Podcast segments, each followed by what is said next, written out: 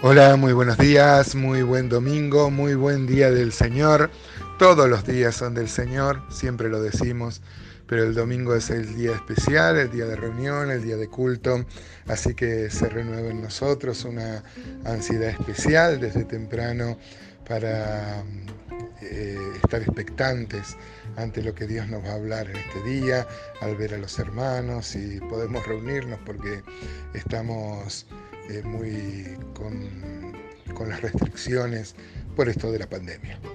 Empezamos a ver el capítulo 12 de eh, Job ante la respuesta, ante, la, ante lo que había dicho Sofar, tan duro que había sido, que se suma a lo que había dicho Elifaz y Bildad, aunque ellos fueron un poco más atenuados. Eh, Job empieza irónicamente un nuevo discurso y recuerda a sus amigos que también él es una persona instruida y conoce las doctrinas expuestas por ellos sobre el poder de Dios. Así que vamos a mm, empezar a ver el razonamiento que está haciendo Job, que está lleno de riqueza conceptual y de mm, estímulo para nuestra vida. Dice versículo 1, Job proclama el poder y la sabiduría de Dios. Dice, respondió entonces Job diciendo, ciertamente vosotros sois el pueblo, y con vosotros morirá la sabiduría. También tengo yo entendimiento como vosotros, no soy yo menos que vosotros, y quién habrá que no pueda decir otro tanto. Claro, es, irónico, Job está diciendo como si, toda la sabiduría del mundo fuera la que sus amigos eh, expresan y si se murieran sus amigos como que no quedaría sabiduría, ¿no? Este, eh, un pueblo tiene que ser un pueblo fatuo, un pueblo tonto, un pueblo que no tiene sabiduría, no puede, no puede este, conocer a Dios, no puede reflexionar como lo había dicho, por ejemplo, el apóstol Pablo en Romanos 10, 19.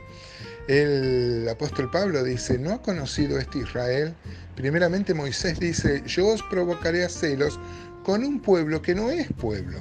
Con pueblo insensato os provocaré a ira. Quiere decir que un pueblo insensato este, no es pueblo, ¿no?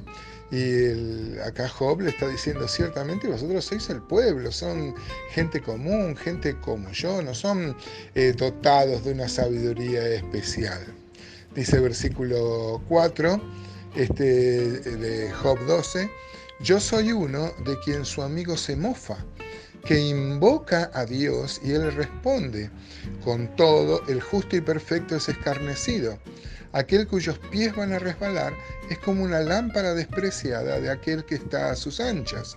Prosperan las tiendas de los ladrones y los que provocan a Dios viven seguros, en cuyas manos Él ha puesto cuanto tienen. Muchas veces encontramos en Job reflexiones filosóficas. Acá este, Job le está también reprochando a sus amigos este, que mm, él, confronta lo que sus amigos dicen y al final son como el que se burla de alguien que está pasando una situación eh, extrema. Y no es como ellos dicen, porque como también dice Eclesiastés, no es que Job esté diciendo que esto es algo bueno, pero no siempre se cumple que la justicia eh, del recto, por ejemplo, del, hombre, del hombre justo y el hombre piadoso, este, lo libre de las aflicciones. Es más, inclusive acá dice, por ejemplo, que prosperan las tiendas de los ladrones, o sea, el, el hombre que roba, cosa que Dios no aprueba en ningún sentido y de ninguna forma los diferentes tipos de robo, pero hay muchos que prosperan haciendo esto. Esto no quiere decir que sea bueno, pero Job está reflexionando acerca de la vida y que en realidad las acusaciones de los amigos de Job eran infundadas. Dice, ustedes se quieren hacer los sabios y yo también soy, soy sabio y yo sé quién es Dios perfectamente. Este, él está diciendo mm, a Sofar con palabras de, eh, Sofar, la mofa, por ejemplo, la burla. Ustedes están burlando eh, de, lo, de, lo, que yo, de lo que yo estoy pasando.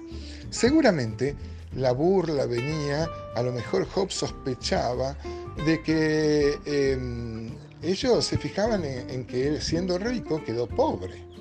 Siempre que una persona sea rica y caiga pobre, por más justo que sea, provoca que las personas eh, piensen que hay una disciplina divina, ¿no? Porque este, más en estos tiempos se tomaba eh, la riqueza como una prosperidad eh, de Dios, ¿no? Eh, Job demuestra que el asunto de hecho contradice a la teoría de Sofar, como decíamos con el caso de los ladrones. Por ejemplo, Proverbios 11, 11, 19 dice, como la justicia conduce a la vida, así el que sigue el mal lo hace para su muerte. Abominación son a Jehová los perversos de corazón, mas los perfectos de camino les son agradables. Todavía no se había escrito, Proverbios, Salomón no había escrito, pero Job le está diciendo, yo sé que es así, pero aunque hay excepciones, porque yo soy una persona justa en definitiva y estoy pasando por esta situación. ¿no? Versículo 7 de Job 12 dice, y en efecto, pregunta ahora a las bestias y ellas te enseñarán, y las aves de los cielos y ellas te lo mostrarán, o habla a la tierra y ella te enseñará, los peces del mar te lo declararán también. ¿Qué cosa de todas estas no entienden que la mano de Jehová lo hizo? Mire qué profundo. Amado hermano, amada hermana, es la reflexión que hace Job.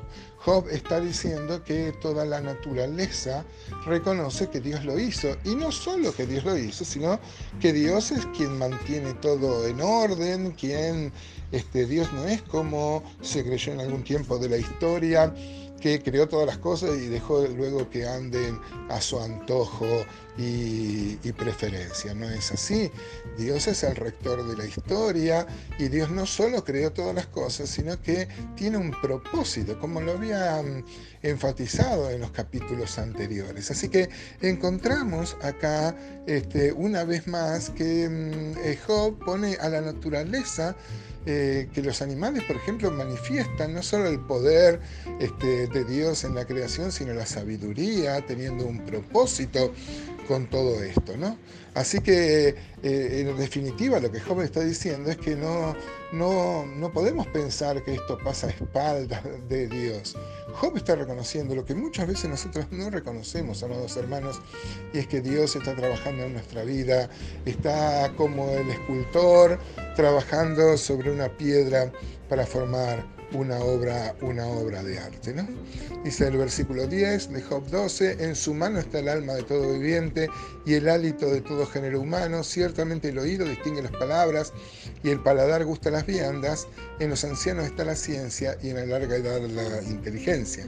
No es la primera vez que Job alude a que los sabios que más, han, que más tiempo han vivido en la tierra han podido experimentar esto, que nada pasa sin que forme parte de un propósito de Dios. El Señor Jesús dijo que ni un cabello de nuestra cabeza, miren hermanos qué profundo que es esto, Dios tiene un propósito. A mí me da mucho ánimo en esta mañana de domingo y me estimula mucho poder alabarle mm, al, Señor sabiendo que eh, Él tiene un propósito. Gloria a Él.